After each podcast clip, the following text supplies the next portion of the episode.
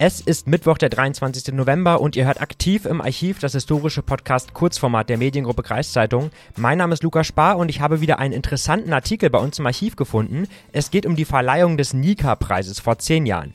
Nika steht dabei für Niedersächsinnen können alles und die Auszeichnung wird vom Verlag Agrarmedia sowie von den Landfrauenverbänden Niedersachsen und Weser-Ems an besonders engagierte Frauen in der Landwirtschaft verliehen. Im November 2012 gab es die Auszeichnung für Anja Lange, die mit ihrer Familie einen Sauen- und Ackerbaubetrieb in Gandesbergen im Kreis Nienburg betreibt.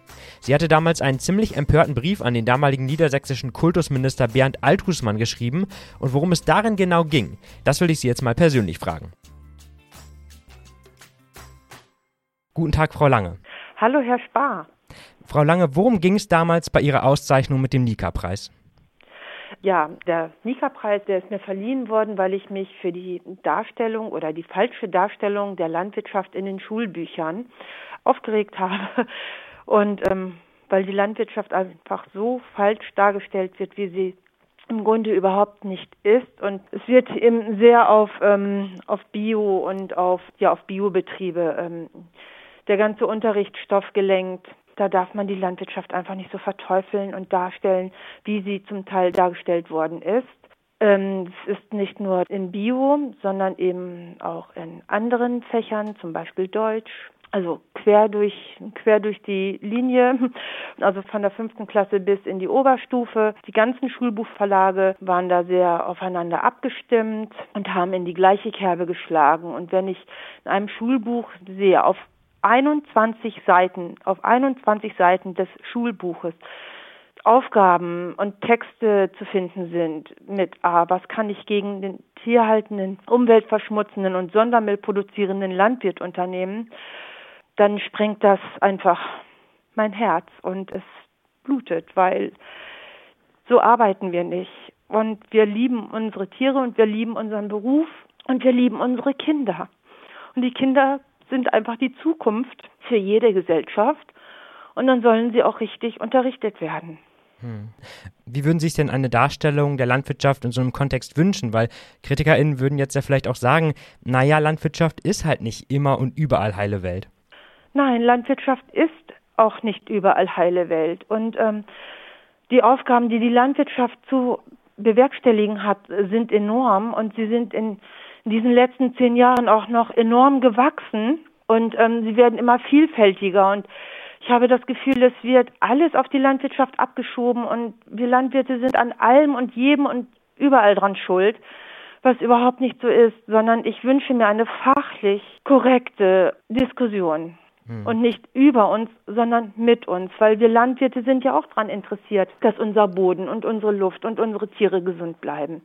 Und wir sind keine Tierquäler oder, oder fleischfressenden Monster oder ähm, die Fußmatte der Nation, sondern wir sind das Rückgrat der Nation und wir versorgen unsere Mitmenschen mit Lebensmitteln. Ähm, ja, es ist einfach mega wichtig, dass unsere Lebensmittel regional produziert werden und eben auch dann Autonormalverbraucher ähm, Lebensmittel zur Verfügung steht. Und vielleicht müsste er sich einfach mal ein bisschen mehr auf den Weg machen und nicht nur im Supermarkt irgendwas einkaufen, sondern beim Landwirt direkt, weil es oft günstiger ist wie im, wie im Einzelhandel, gesünder, weil es eben direkt gerade geerntet ist und nicht erst um die halbe Welt gefahren worden ist. Dann vielleicht nochmal gerade mit Blick zurück auf den Nika-Preis. Wie waren denn damals die Reaktionen abseits der Preisverleihung auf Ihre Kritik? Haben Sie da Zustimmung bekommen oder auch Unverständnis geerntet? Ja, von beiden was. Also das Gespräch mit Dr. Altusmann war sehr zielführend und er hat es total verstanden und ähm, hat auch einige Sachen in Bewegung gebracht und es ist auch viel erreicht und umgesetzt worden. Das ähm, war sehr, sehr gut. Da haben sich dann natürlich auch ähm, ja die Verbände darüber gefreut, ähm, dass mal wieder was angestoßen worden ist und was geklappt hat. In den Schulen konnten wir dann auch mit einigen Lehrern ganz toll in Kontakt kommen und einfach auch mal ja, die, die Landwirtschaft richtig darstellen. Haben Sie denn den Eindruck, dass die Landwirtschaft heute mit anderen Augen, mit einem realistischeren Blick betrachtet wird? Ja, es ist sehr gespalten, würde ich sagen. Also ähm, viele Verbraucher wünschen sich eben auch Regionalität und sagen, ohne euch Landwirte geht es gar nicht. Ähm, und es ist toll, dass es uns gibt und weil wir eben auch so einen großen Beitrag für den Umweltschutz und Naturschutz leisten und andere dann wiederum, ähm, denen ist es völlig egal, unter welchen Bedingungen, unter, unter welchen Standards die, ihre Lebensmittel produziert worden sind. Glauben Sie denn, dass so eine Sache wie damals in den Schulbüchern, dass die Landwirtschaft letztendlich so dargestellt wird, dass das auch heute nochmal passieren könnte? Das ist ja immer noch so.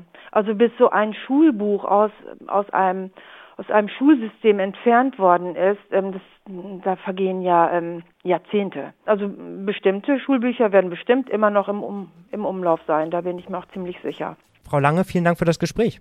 Ja, ich bedanke mich, dass Sie ähm, auf mich aufmerksam geworden sind. Ja, sehr gerne. Ja, und danke auch an euch fürs Zuhören. Das war aktiv im Archiv für heute. Eure Nachrichten zu dieser Folge lesen wir wie immer gerne unter podcast.kreiszeitung.de. Mein Name ist Lukas Spar. Ich sage Tschüss für heute und vielleicht bis Freitag zu Kreis und Quer. Ciao.